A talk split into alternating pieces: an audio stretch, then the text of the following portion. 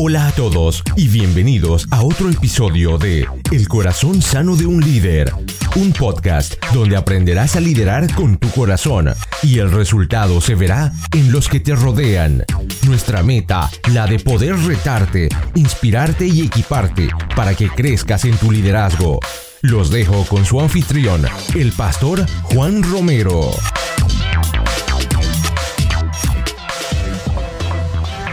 Hola a todos y gracias por estar con nosotros en este nuevo episodio del Corazón Sano de un Líder, donde creemos que equiparse no es opcional y es vital y eso es lo que hacemos cada semana. Tratamos de traer una entrevista eh, con testimonios, con consejos para que nosotros podamos crecer y donde tú te encuentres puedas crecer y ponerlos en tu vida y el fruto se verá en las personas que te rodean.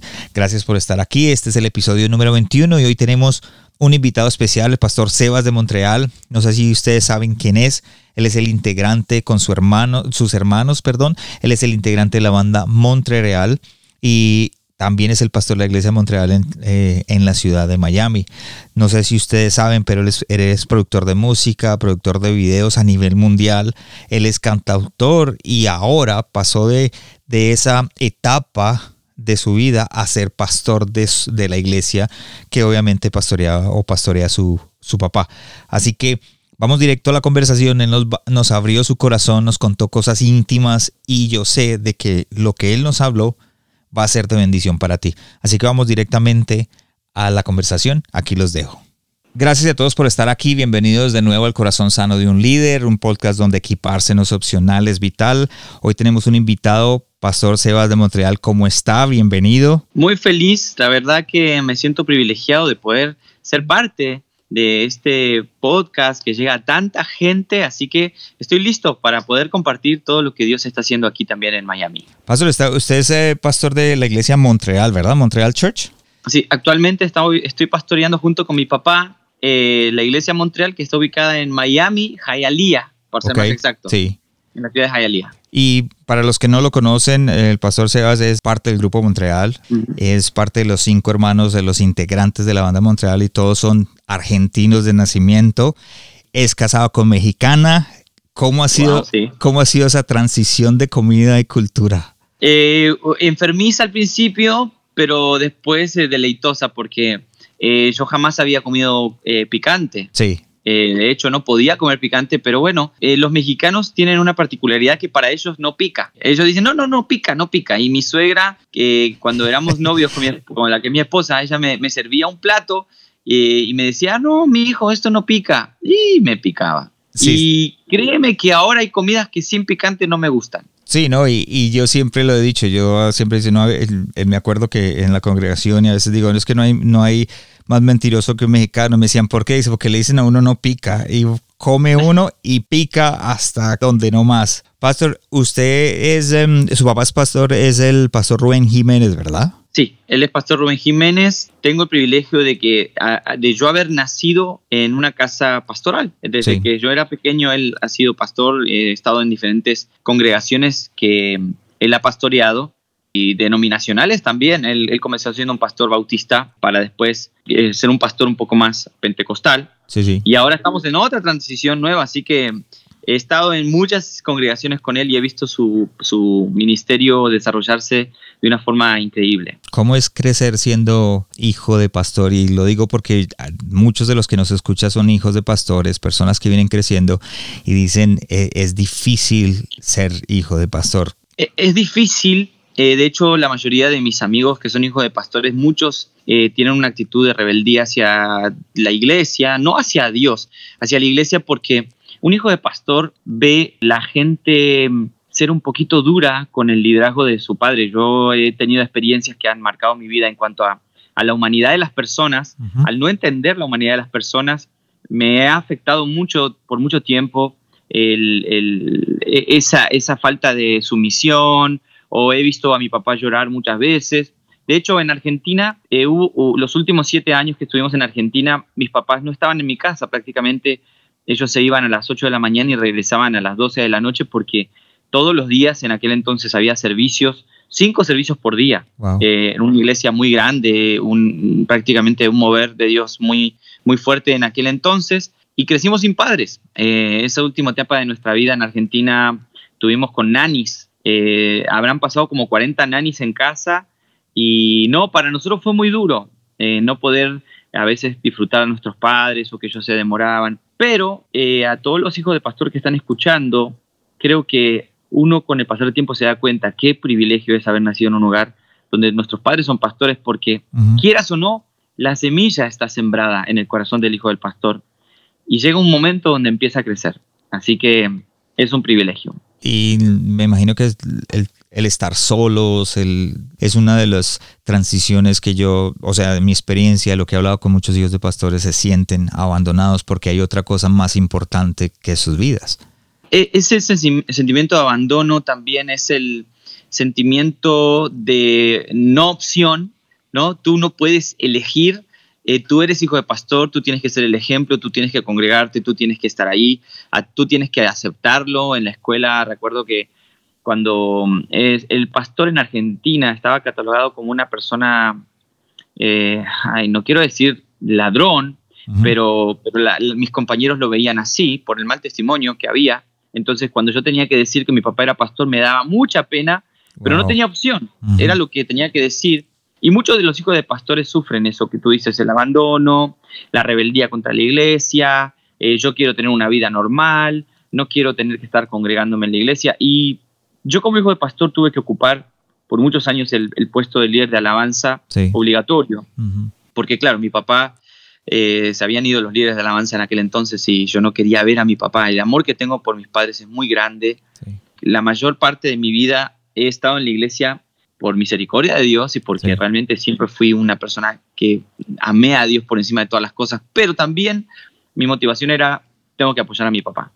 Sí. Y creo que ese es el pensamiento de, de todos, de las personas que, que, rodean la familia, apoyar a mi papá, apoyar el trabajo que él está haciendo. Y como dices tú, la semilla está sembrada y, y es algo tan importante poder entenderlo.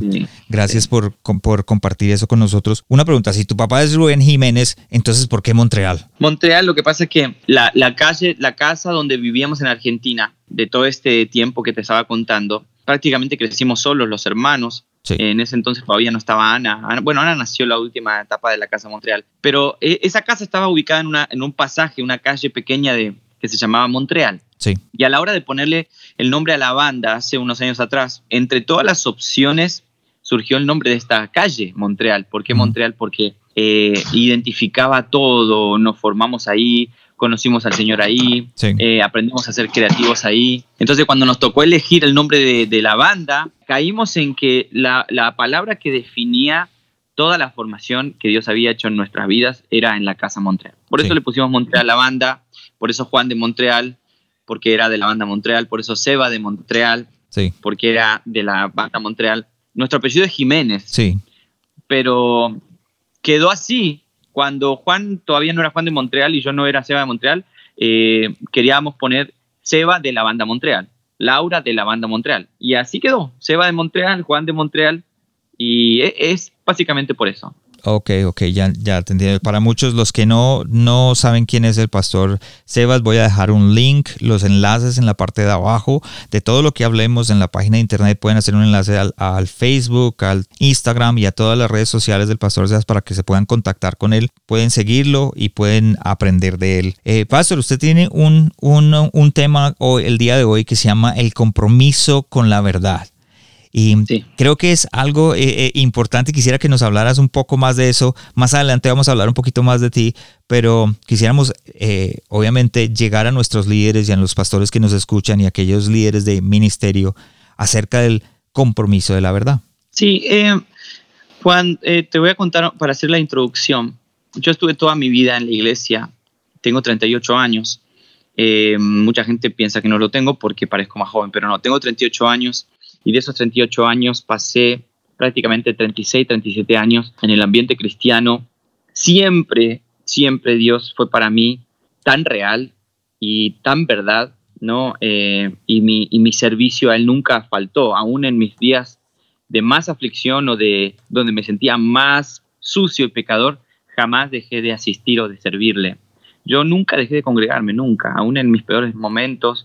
Eh, quizá algunos de mis hermanos sí habían dejado de congregarse por, por algunos problemas de mal ejemplo en las iglesias, pero yo siempre tuve un corazón que Dios en su soberana voluntad y misericordia y compasión ha, puesto en mí ese deseo de amarle y mis hermanos también, por supuesto.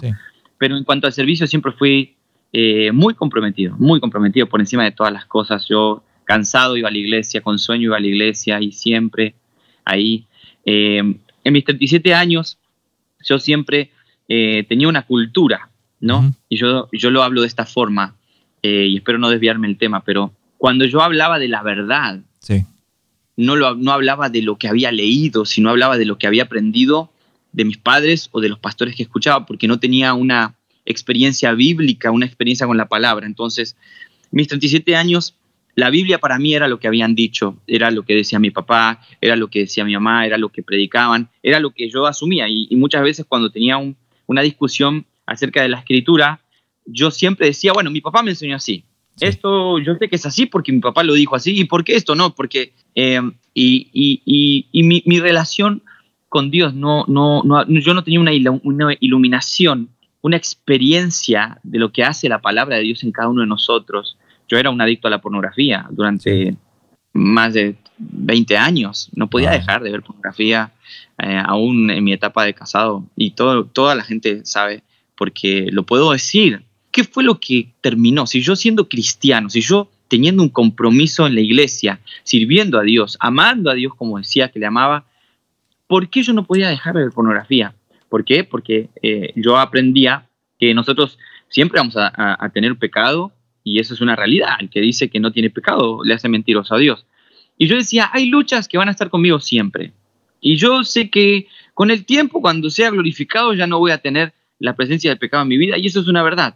Pero yo me refugiaba en la idea de que no, que voy a tener mi lucha constantemente, el pecado no lo voy a poder eliminar. Y, bueno, hace un año y medio Dios me llamó a pastorear, eso es otra cosa, yo no, no quería asumir eh, el pastorado. Todo el mundo que, que me miraba y veía mi compromiso con la iglesia decía, tú eres pastor, yo decía, no soy pastor. Yo no quiero ser pastor, yo no quiero ocupar el lugar que tiene mi papá, no tengo ganas. Y cada persona, predicador que venía a la iglesia, me apuntaba con el dedo y me decía, tú eres el próximo. Yo decía, yo no quiero ser pastor. La responsabilidad. no quería, no quería, me parecía que solo quería mantener mi, comunión con Dios, mi alabanza a Él, o sea, lo, que le correspondía a Él en cuanto a mi, a mi vida, pero no quería entregarme porque no sentía el llamado, porque me parecía absurdo eh, que me, me, obliguen a mí a tener que ser pastor. Yo no quería ser pastor. De hecho, yo era un, yo era un productor de video, eh, producía, eh, hacía animaciones, tenía mi, mi, estudio en mi casa, tenía mi cámara de 40 mil dólares, producía videos para Marcos Weir, hacía trabajos para Carlos Amarano, para Julisa, para un montón de gente. Y tenía mi compañía y tenía mi vida hecha, mis hijos, mi esposa, mi casa, mis carros. Y yo decía, esto es una buena vida. Tenía la banda Montreal, mi cuota, yo pagaba mi cuota a Dios. Yo cantaba, yo mm, predicaba de vez en cuando, aunque me costaba predicar, pero no conocía la verdad, no, no había sido libre, no había tenido una experiencia. No, e, esto, es lo que, esto es lo que, la realidad de lo que pasaba. Dios no estaba en el trono como está hoy en mi vida. Él no era soberano sobre todas mis cosas. Yo ponía a Dios donde yo quería y yo decía, Dios es, está sentado hasta ahí. Dios puede hacer hasta donde yo digo que hace. ¿no? Como la mayoría de las personas que no aceptan que Dios es el rey y que es el soberano de la tierra, quieren poner a Dios, quieren eh, eh, eh, ubicar a Dios en una posición, pero Dios es el rey de la tierra. Y Él es el único que pudo abrir mis ojos. ¿Cómo? ¿De qué manera? Dios me venía llamando y yo lo ignoraba. Mi papá tiene un ataque al corazón el 22 de marzo del 2018. Y esa noche yo fui al hospital. A, él ya se había recuperado, pero tuve que pasar toda la noche con él y esa noche Dios me llamó. ¿Cómo me llamó Dios? Para las personas que se preguntan si Dios habla con voz de trueno eh, o, hay un ángel que me visitó en la clínica, no. Yo desperté de un sueño al otro día y supe que Dios me había llamado y empecé a tener una locura por la palabra. No sé, supe que mi papá eh, había caído en, una situación de muerte para que Dios me dé vida, vida a mí. Compré una Biblia, empecé a leerla, empecé a estudiar hasta el día de hoy no dejo de leer la Biblia, ni un día. De hecho, esta, esta entrevista se retrasó porque yo quería tener mi tiempo con la Biblia. Eh, Lo que estoy diciendo es que la experiencia de la palabra cambió mi vida y no me avergüenzo de predicar la verdad y no me avergüenzo de hablarle. ¿Por qué? Porque tengo ganas de imponer algo que, que sé, no. Porque tengo ganas de aplicar mi conocimiento y que todo se, se asombre, no. Porque la Biblia y la Escritura producen en mí tanta vida que no puedo dejar de predicarla.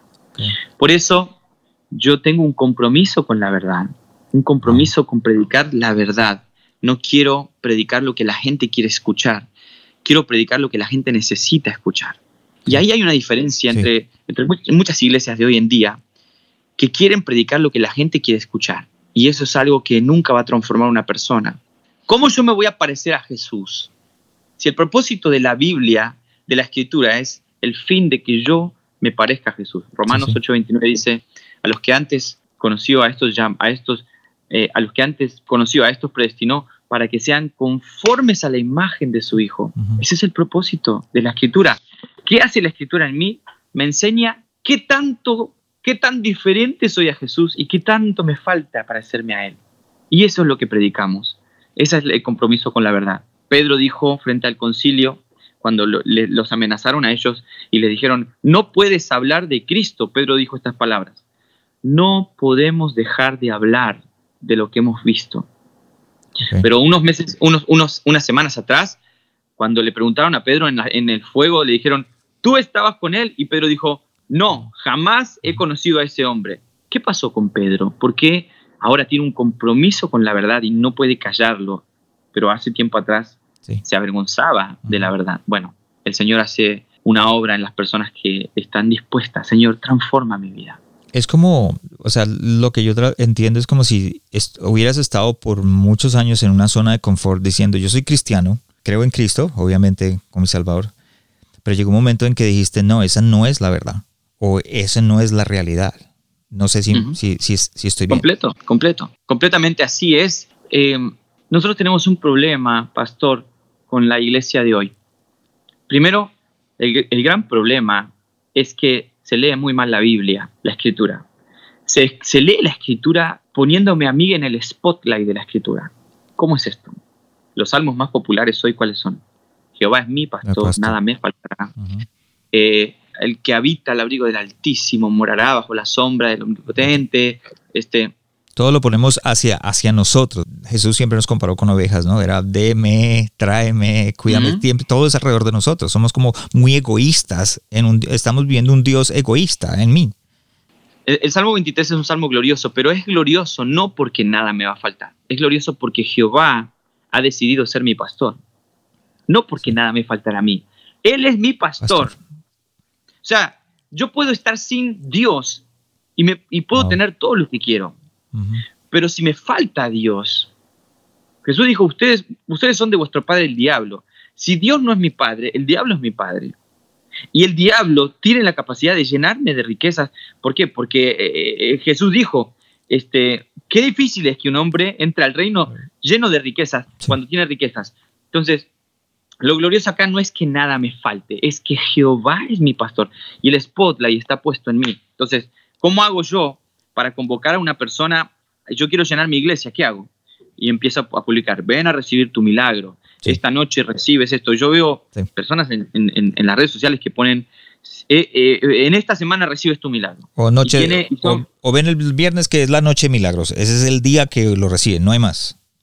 Sí, entonces tú pones un versículo que glorifica a Dios o que centraliza a Dios y que dice, Él es el rey de los cielos y Él hace lo que quiere y a Él nos, entregamos y le adoramos y tiene dos likes. Pero si uno dice, esta noche recibes tu milagro, tiene mil likes, porque la gente está enfocada en el spotlight de lo que Dios tiene que hacer y ubican a Dios donde ellos quieren, ¿no? Eh, Dios es el Dios de mi manera. El Salmo, el Salmo 50, hay un versículo impresionante que Dios dice, ustedes pensaron que yo iba a ser como ustedes y se equivocaron. Salmo 50 lo dice, ¿no? De hecho, en, en Deuteronomio también hay unos versículos donde eh, claramente el hombre posiciona a Dios donde él quiere, porque le conviene.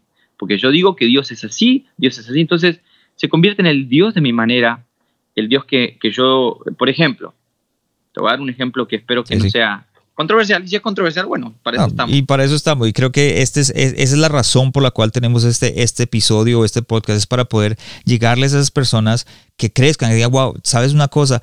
Yo estoy cayendo esto, yo estoy poniendo a Dios como pastor, como líder, estoy poniéndolo en un lugar que, como tú lo describes, un lugar erróneo. ¿Cómo hago yo para cambiar? Entonces, escuchando tu testimonio, creo que lo puede, puede cambiar. Entonces es importante que la gente lo escuche. Entonces, dale sin, sin pelos en la lengua, como decimos los colombianos.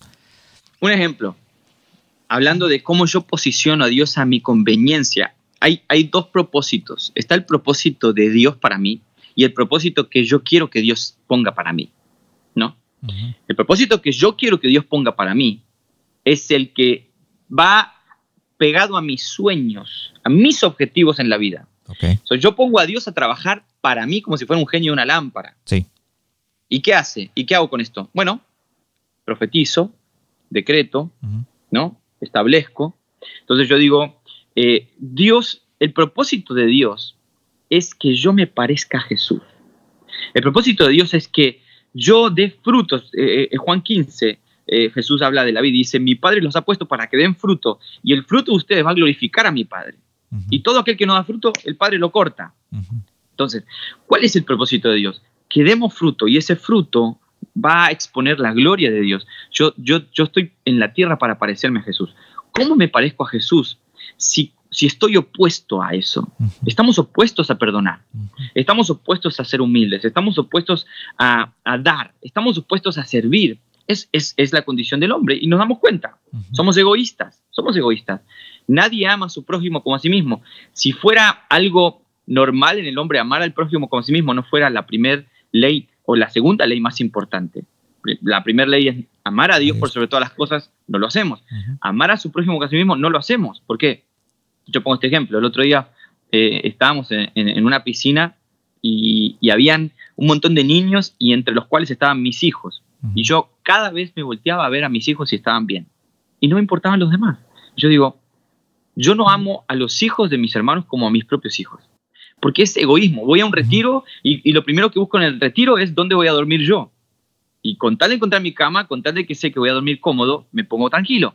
Es, es una, una, una actitud natural en nosotros ponernos nosotros en primer lugar. Entonces, el Señor, Dios quiere que yo me, el propósito de Dios es que yo me parezca a Jesús. ¿Cómo me voy a parecer a Jesús si estoy opuesto? Bueno, entonces voy a tener que pasar aflicciones, voy a tener que pasar problemas, ¿no? Eh, hay un, en, el profeta a, Sofonías dice, dejaré un pueblo humilde y pobre para que confíen en mí, Dios lo está diciendo. Entonces, ¿qué pasa? Hay personas que, que, como Pablo, ¿no? Pablo, Pablo hablaba de los sufrimientos de un apóstol, Pablo hablaba de un aguijón que, que Dios no le sanó, que, que tenía ahí, que le pedía a Dios que me lo quite y no me lo quitó. ¿Por qué suceden estas cosas? Porque Dios está formando a Cristo en mi vida a través de las aflicciones. Tenemos que aprender a Cristo a través de las aflicciones. El proceso. En el, en el desierto encuentro a Dios. Si mi papá no tiene un ataque cardíaco, Dios no puedo escuchar a Dios. ¿Por qué? Porque hay tanto ruido en mi, en mi comodidad y en mi felicidad que Dios me tiene que dejar solo, quebrantado, hasta lo más no poder para levantar la mirada al cielo y dejar de mirar adelante. Era lo, que, lo que dijiste antes, estaba en, la zona de confort, tu papá tuvo que tener ese, ese ataque eh, cardíaco para que pudieras entender de que de pronto tenías el llamado, para poder entender de que levantarte de donde estabas y el proceso. Mucha gente ama el milagro, pero no quiere el proceso. Por supuesto, no estoy diciendo que Dios no opera milagros, sí, ah. pero hay veces que la situación de crisis es parte del plan de Dios para que yo aprenda a Cristo. Yo no puedo aprender a Cristo si no paso por la cruz. La cruz duele, duele la muerte, duele morir. Entonces, ¿qué pasa? Las personas que buscan su propósito y ubican a Dios, hay un, familiar enfermo y empiezan a decretar y a declarar. ¿no? Porque yo quiero que se haga mi voluntad, no la de Dios. Mi voluntad, Dios tiene que sanar porque la, y, encima usamos la Biblia como para extorsionar a Dios. Tu palabra dice que tú haces esto, si yo hago esto, que hay dos o tres, que tú lo haces. Pero, ¿y si esa persona está en un proceso de crecimiento donde Dios está trabajando en su corazón. Yo vengo a interrumpir decretando y declarando. Entonces, hay un problema en la iglesia de hoy que posiciona a Dios a su propósito. Dice, Dios, tú trabajas para mí, pero Dios te dice, no, yo quiero que tú glorifiques mi vida. Entonces, hay casos en la Biblia eh, muy claros. Por ejemplo, el ciego de nacimiento, los discípulos le preguntan a Jesús, ¿quién pecó, él o, sus padres? Jesús dijo, no, ni él ni sus padres. Esta enfermedad es para que Dios se glorifique y para que yo también sea glorificado en él. Lázaro, maestro, el que amas está enfermo. Vamos para que le sanes. Y Jesús dije, esta enfermedad no es para muerte. Esta enfermedad es para que el Hijo de Dios se glorifique a través de ella. Entonces, ¿la enfermedad glorifica a Dios? Claro que sí. ¿La crisis glorifica a Dios? Claro que sí. Mi vida, yo puedo ver, a, ver la gloria de Dios. Pablo jamás hubiera visto que Jesús le llama si no queda ciego y se cae del caballo.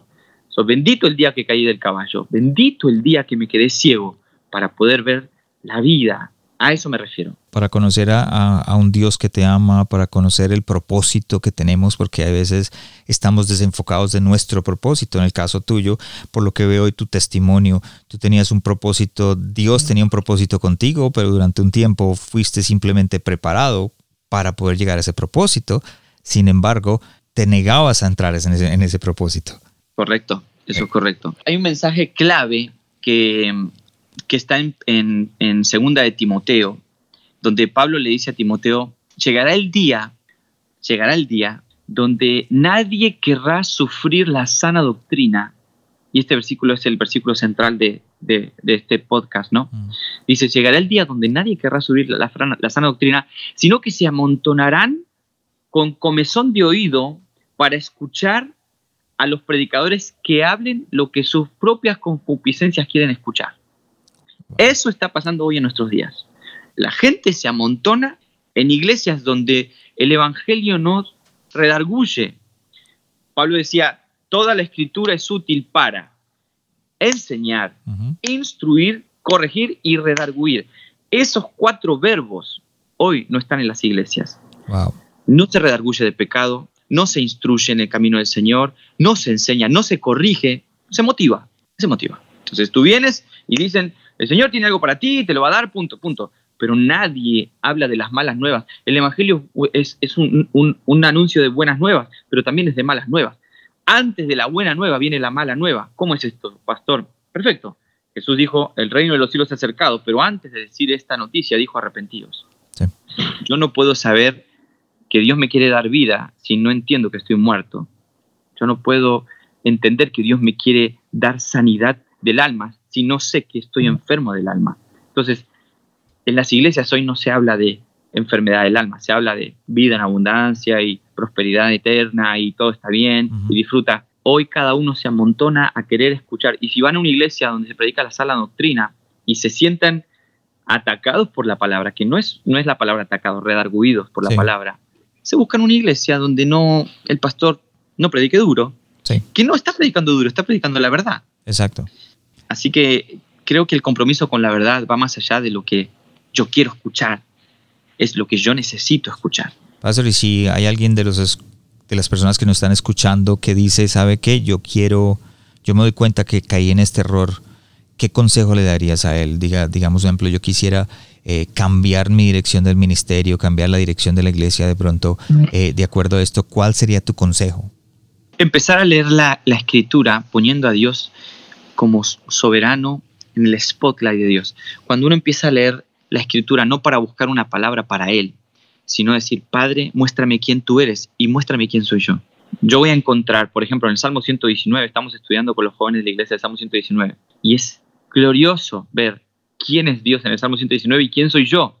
El Salmo 119 dice que Dios es el que hace toda la obra en mí, que el medio es la palabra, y podemos decir que es Cristo, y que el, único que no puede hacer nada soy yo. Dice, enséñame, instruyame, abre mis ojos. El salmista en el versículo 5 o 6 dice, ojalá yo pudiera cumplir los mandamientos. No podemos cumplir los mandamientos, no podemos obedecer a Dios a no ser que Él nos instruya, nos enseñe. Dios es soberano y en las iglesias el hombre quiere ser soberano. El hombre quiere dirigir a Dios, quiere manejar a Dios. Tenemos que volver a la verdad y no lo digo yo, lo dice toda la historia de la iglesia. Cuando empezamos, yo empecé a estudiar los padres de la iglesia hace meses atrás, lo que, lo que hablaban los discípulos de los apóstoles era tan claro. La interpretación de ellos, tenemos que volver a, leer qué interpretaban los discípulos los apóstoles, porque hoy cada uno interpreta la Biblia como quiere. Y la Biblia se interpreta de una sola forma. ¿Cómo se interpreta? Bueno, analicemos la iglesia ortodoxa, la historia de la iglesia. Hay gente que murió por la palabra, hay gente que murió por la escritura, que dio su vida por la verdad. Nosotros, ninguno moriría por la verdad. Pero toda esta gente que murió por la verdad, murió porque creían en algo, interpretaban la forma correcta. Es glorioso. Pablo lo entendió después de ver a Jesús resucitado y dijo, yo no puedo dejar de hablar de Jesús. Pero antes sí, antes no quería. Le había dicho antes de cantar el gallo, dije, yo iré, yo iré contigo a la muerte también. Y no fue a la muerte. El gallo cantó y la palabra que Jesús le había dicho comenzó a hacer efecto.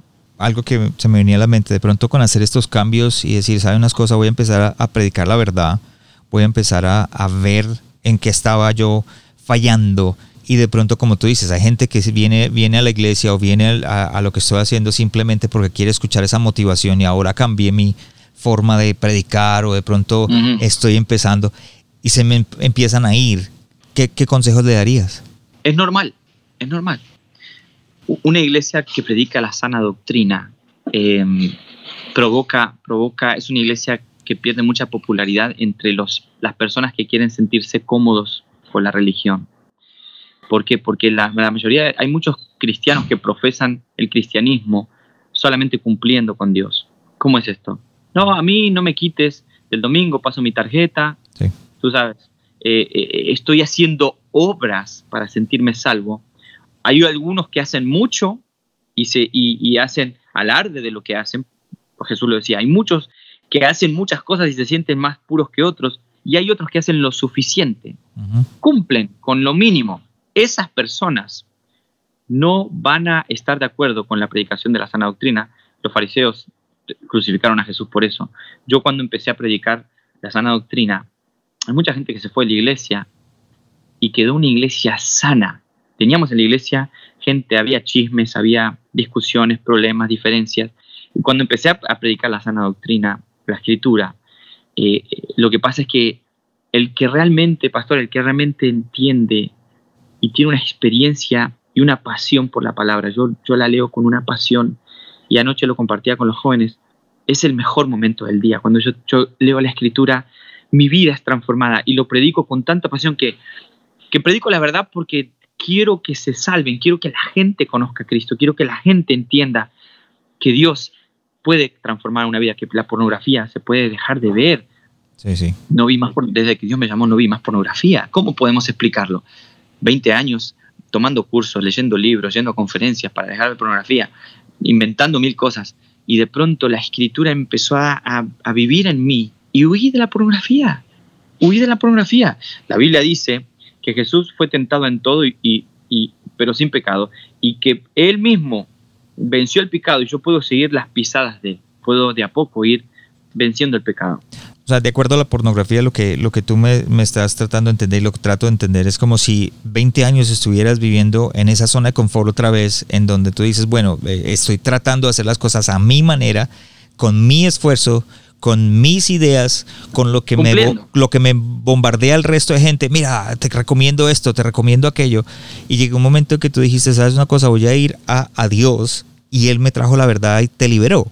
El llamado viene de Dios la palabra Dios, Dios, eh, eh, la semilla estaba sembrado siempre en mi vida, pero llegó un momento donde empezó a dar fruto y, se ha convertido en lo más importante en mi vida. Bueno, vendí mi cámara, vendí mis cosas, me quedé con deudas, cancelé todos mis clientes, mi, economía se vio muy afectada porque me dedico a la, a la, palabra, a predicarla. Esas son las renuncias, los sufrimientos. Yo creo que cuando, cuando Jesús decía, bienaventurados los que lloran, porque ellos de ellos es el reino. Yo creo que se refería no a llorar por porque alguien me pegó, se refería a las renuncias por la palabra. Las cosas no me van, de hecho el salmista en el Salmo 39 y en, y en otros salmos el salmista decía, prosperan los malos y yo no, les va bien a ellos y a mí no. Y Jesús decía, bienaventurados los que lloran. ¿Por qué? Porque amar y abrazar la Biblia, Pablo, Pablo, yo le decía a los muchachos, ¿quién de nosotros quiere renunciar a su vida como renunció Pablo? Pedro, dejaron todo por el Evangelio. Eh, eh, este, Esteban murió apedreado por el Evangelio. Pero nosotros, no, yo tengo mi business, yo tengo mis ideas, yo tengo mi planificación, yo quiero tener mis hijos, yo quiero ver a mis nietos. O sea, mi plan está basado en la tierra, en lo que yo quiero planificar en la tierra. Involucro a Dios en mi plan. Y digo, soy una mejor persona porque tengo a Dios en la tierra. Y no, gracias a Dios que Pablo no pensó así. Imaginemos que Pablo hubiera dicho, no, yo quiero casarme y tener mis hijos y, dedicarme a mis negocios y predico de vez en cuando. No, gracias a Dios que Dios interrumpió el camino a Damasco, transformó la vida de Pablo y Pablo dijo, voy a escribir, voy a dedicarme a, predicar el Evangelio. Entonces, hay gente, como volvíamos a decir, hay gente que, que, que, que, si es transformada y empieza a predicar el Evangelio, dice, voy a, llorar la gente que se va a la iglesia, voy a llorar la gente que no. Yo he llorado, mi esposa es testigo, pastor, en todo mi primer año de predicación, eh, es otra cosa, yo no quería predicar y ahora predico todos los domingos. Casi no lo dejo predicar a mi papá, no lo dejo predicar, porque tengo tanto para compartir, tanto de lo que Dios está haciendo en mí. Y, pero muchas noches llegaba a mi casa y me encerraba a llorar. ¿Y por qué lloraba? Porque veía que alguna gente se iba de la iglesia o se iba incómoda o se sentía que no le, no le gustaba y, y, y se fue limpiando la iglesia. Hoy tenemos una congregación que ama la sana doctrina, ama la escritura. Nos juntamos anoche, lunes, nosotros tenemos servicio a las 6 de la tarde los domingos. Y ayer lunes, a las 8 de la noche, éramos 50 jóvenes. Wow. 50 jóvenes, todos para leer la Biblia, porque nos juntamos solo a leer la Biblia. Es, no es normal, no es normal. El amor que hay por la palabra es algo que nos caracteriza a los que realmente hemos sido llamados y, somos transformados por la escritura. Y creo que hay algo que yo estoy totalmente de acuerdo y es, y es algo que de pronto la religiosidad, cuando hablamos de religión, eh, es eso, los jóvenes se, alejan de la iglesia y no quieren venir a la iglesia porque se sienten atacados. Eh, se sienten juzgados y siempre están diciendo yo no puedo alcanzar ese, ese tope que me están poniendo. Pero cuando tú dices estoy, no estoy predicando eso, sino estoy predicando a Jesús. Estoy predicando un Dios que me ama, que me quiere. Eh, como tú dices, estoy eh, predicando una sana doctrina. Los jóvenes quieren venir. Los, los, jóvenes vienen automáticamente. Y creo que esa es una razón por la cual las iglesias no crecen. Eh, tocaste un punto importante y es nosotros no vamos a poder cumplir la ley. No podemos cumplirla. Y, y primero, Primero, la iglesia te impone a cumplir la ley para alcanzar salvación. Te impone cumplir la ley para estar bien con Dios. Pero cuando uno es impactado por la palabra y empieza a dejar al Espíritu Santo vivir en nosotros, ahora, la ley la voy cumpliendo porque ya sé lo que Dios hizo en mí. Entonces, ¿qué pasa? Eh, por ejemplo, te doy un ejemplo claro. Perdona a tu enemigo sin la ayuda de la palabra y del Espíritu Santo, yo no voy a poder hacerlo. Me voy a forzar, voy a hacer todo lo posible y no lo voy a poder hacer. Y eso, no poder hacerlo, me va a, ponerme en contra de la religión, porque la religión me exige que tengo que amar a mis enemigos. Yo no lo puedo hacer. Ahora, cuando la palabra empieza a trabajar en mi vida y el Espíritu Santo empieza a trabajar en mí, ¿qué pasa? Yo puedo empezar a cumplir la, la ley. Sin Cristo la ley me mata. Con Cristo la ley me santifica. ¿Por qué? Porque con la ayuda del Espíritu Santo, poco a poco, es lo que me pasaba a mí con la pornografía. Yo estaba mal con Dios porque no podía dejar de ver pornografía y era algo imposible de superar. Pero la misma escritura hizo tanto efecto en mí que ahora, por haber sido transformado, la evidencia y la consecuencia es dejar de ver pornografía. Entonces, ¿cómo quieres predicar la ley? ¿Dándole la responsabilidad al hombre? ¿O quieres que la misma escritura haga un efecto en el hombre que traiga como consecuencia empezar a poder cumplir la ley. Exacto. Esa es la diferencia. Y la verdad os hará libre. ¿Cómo fue ese cambio? Eh, y te lo digo porque tiene que ver con el tema. ¿Cómo fue ese cambio de ser productor de música, productor de videos y, de videos a nivel mundial? No, no eran videos normales, sino a nivel mundial. Y de ser cantautor a ser pastor de iglesia en este momento. Fue difícil y fue muy fácil. Fue muy fácil porque no lo tuve que pensar. Fue una, una, una inclinación natural. De, recuerdo el, el, día que me di cuenta que ya no, no podía hacerlo más. Estaba produciendo un video lyrics para un cantante y tenía en la otra mesa, tenía dos mesas en mi cuarto de oración o de, de video. en la otra mesa tenía mi Biblia que me había comprado hacía semanas y la leía a diario y yo estaba haciendo el video libre y yo miraba a la otra mesa y, lloraba porque yo quería estudiar, yo quería aprender, yo quería orar, pero yo estaba llorando. Entonces, en ese momento cerré la computadora, llamé al cliente y le dije, no, no hago más este trabajo, busca otro, otro productor. Y me he peleado, me, he causado problemas con algunos clientes porque cancelé muchos clientes. Pero cuando me siento a leer la Biblia es, es tan completa y, hace tanto en mí que esa misma experiencia es la que me lleva a predicar la palabra. Por eso la predicación para mí no es una carga. Eh, nunca lo, eh, siempre lo fue y ahora no lo es. Yo deseo deseo eh, llegar el, domingo y, tener la congregación. Mira, yo, yo hay, hay semanas que predico tres veces a la semana, siendo un joven que apenas tiene un año y medio llamado.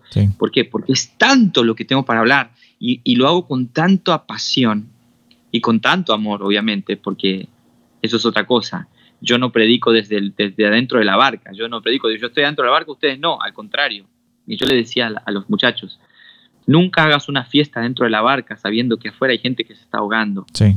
Porque ese es el otro extremo de los que son llamados. Se endurecen tanto y se sienten tan privilegiados de haber recibido un llamado y empiezan a, ponerse como en una posición salvífica cuando hay otros que no todavía no entienden. Y, y, seamos honestos, hay gente, todos tenemos que ser como Jesús, pero hay gente que, que, está más adelante, hay gente que se parece más a Jesús y hay otros que tienen procesos más lentos. Sí. Yo tengo que darle gracias a Dios por el proceso de mi hermano. Y si mi hermano tiene un ataque de ira y yo ya no los tengo, yo no voy a decir, qué pecador que está mi hermano. No, yo tengo que decir, gracias Padre porque estás trabajando en él de a poco. Yo cambié en dos meses, mi hermano cambió en un año, pero todos estamos yendo y todos estamos en la misma barca. Sí, sí. Entonces, es importante eso, predicar la palabra sin, sin, sin ver a los, a los hermanos que, supongamos, nosotros los pastores vemos que hay algunos que son súper obedientes y hay otros que son solo van a la iglesia a cumplir. Yo tengo que amar al que no cumple a la misma medida que al que cumple. Sí, yo tengo que, lograr ver a todos como mis hermanos y dar, tener el mismo amor por todos, por el que me apoya y por el que casi ni, ni viene a la iglesia. Yo tengo que amar a todos por igual. Eso es un desafío para un pastor. No, y, siempre lo, lo prediqué y se lo enseñé al liderazgo. Eso mismo que tocas decir, no importa si tenemos alguien que viene cada dos meses, si ese muchacho entra por esa puerta, salúdenlo, abrácenlo, bienvenido, me alegras que estés acá, porque no, Jesús no hizo, no hizo acepción de personas porque nosotros lo tenemos que hacer. Eso es importante. O sea, podemos concluir de que tu, el tema obviamente es el compromiso, la verdad, pero tu transición de, de lo que hacías antes a pastor, eh, también Dios te dio esa verdad por medio de eso. Me refiero a que, a que no fue difícil soltarlo porque Dios estaba trabajando también en eso. Nosotros creemos, pastor, que el llamado lo hace Dios. Yo no, no puedo ir a un seminario y estudiar 10 años para tratar de sentir el llamado de Dios. Dios es el que rompe toda mi resistencia. Jesús dijo, eh, nadie puede venir a mí si el Padre no lo arrastra o no lo trae la palabra trae es arrastrar.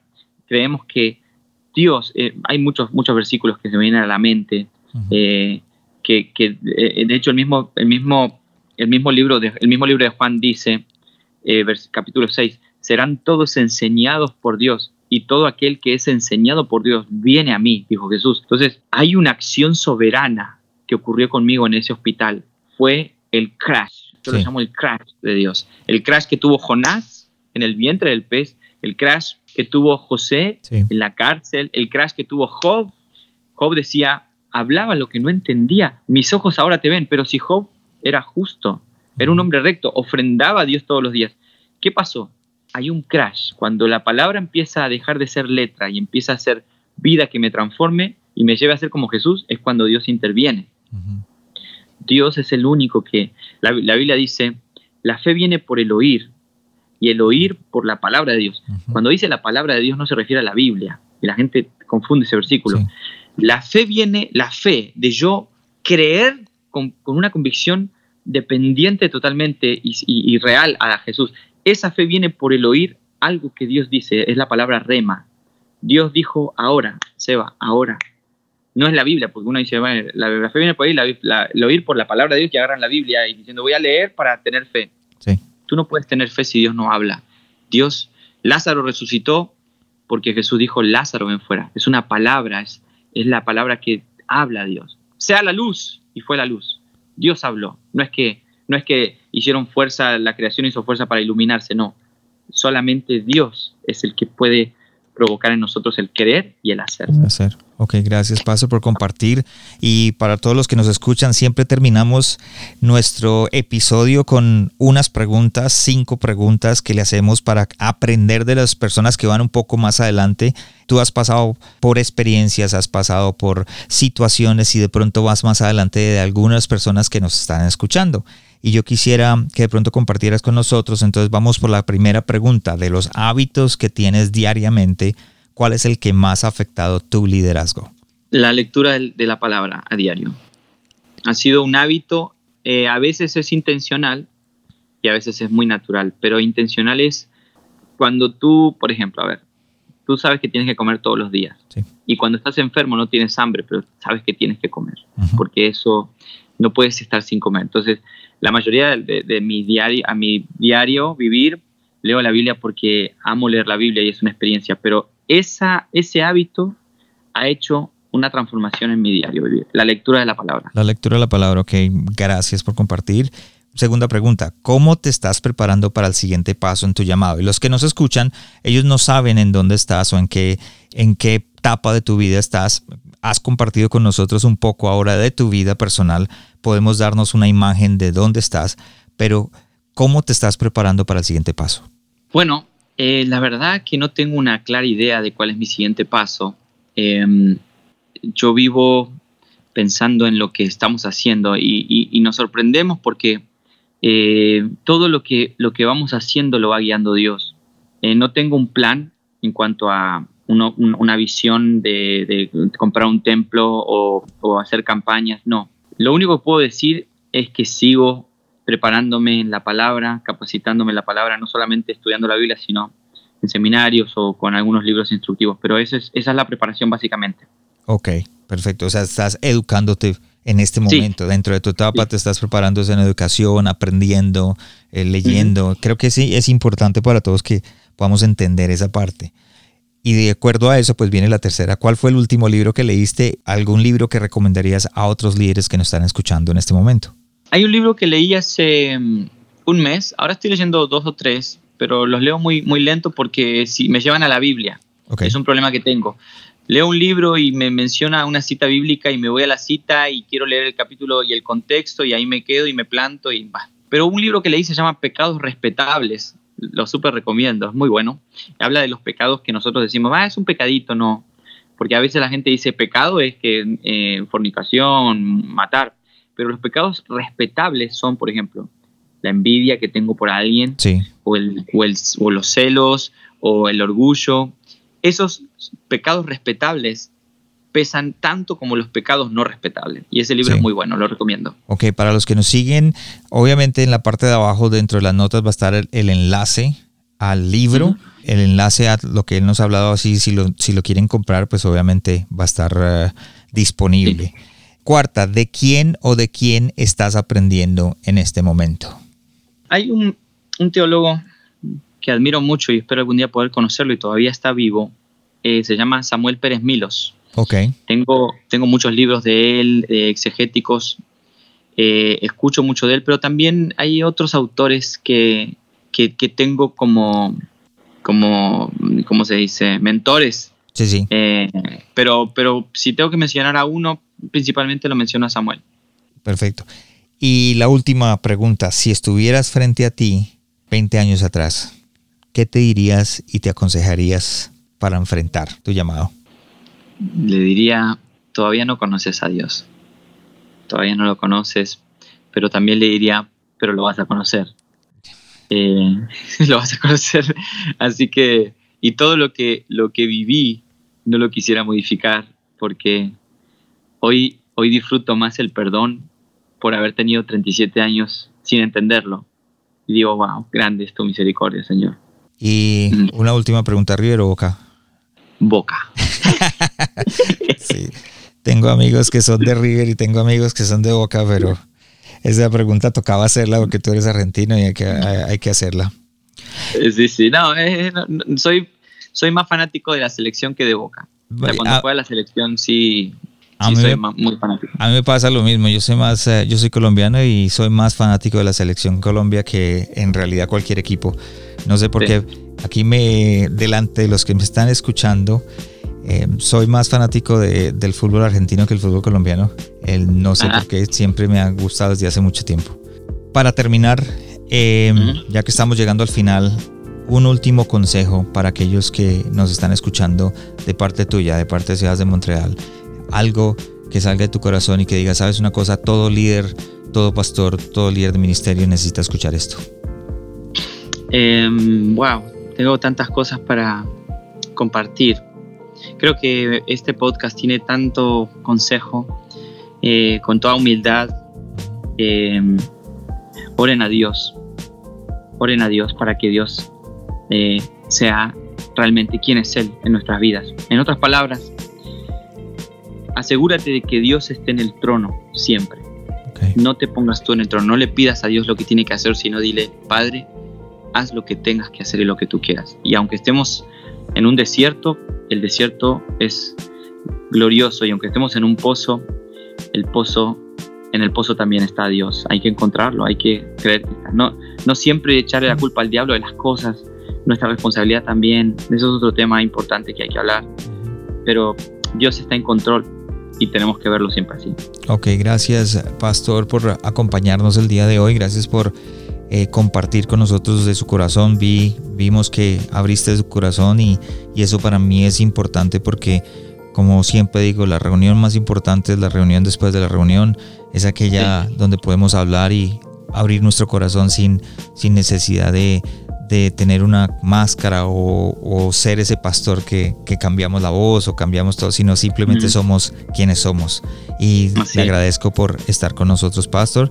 Y para aquellos que nos escuchan, no se pierdan este episodio, compártanlo en las redes, compártanlo en las personas que lo necesiten. Si tú escuchaste a alguien que lo necesita, siéntate con ellos, siéntate con tu ministerio, siéntate con las personas que te rodean a escucharlo, porque yo creo que es importante aprender del pastor. Gracias, pastor, por estar con nosotros y nos vemos en el siguiente episodio. Gracias por el tiempo, saludos, ahí estarían compartiendo este episodio, me encantó. Gracias por habernos acompañado esta semana en el corazón sano de un líder. Espero que lo que escuchaste el día de hoy haya sido de crecimiento para tu vida. Visítanos en nuestra página de internet elcorazonsanodeunlider.com donde podrás suscribirte en iTunes, Spotify, Google Play o en cualquiera de tus plataformas favoritas. También nos puedes seguir en Facebook y en Instagram como El Corazón Sano de un Líder y no olvides compartirlo en tus redes sociales. Les habló su anfitrión Juan Romero. Te esperamos la próxima semana y recuerda, lo mejor está por venir.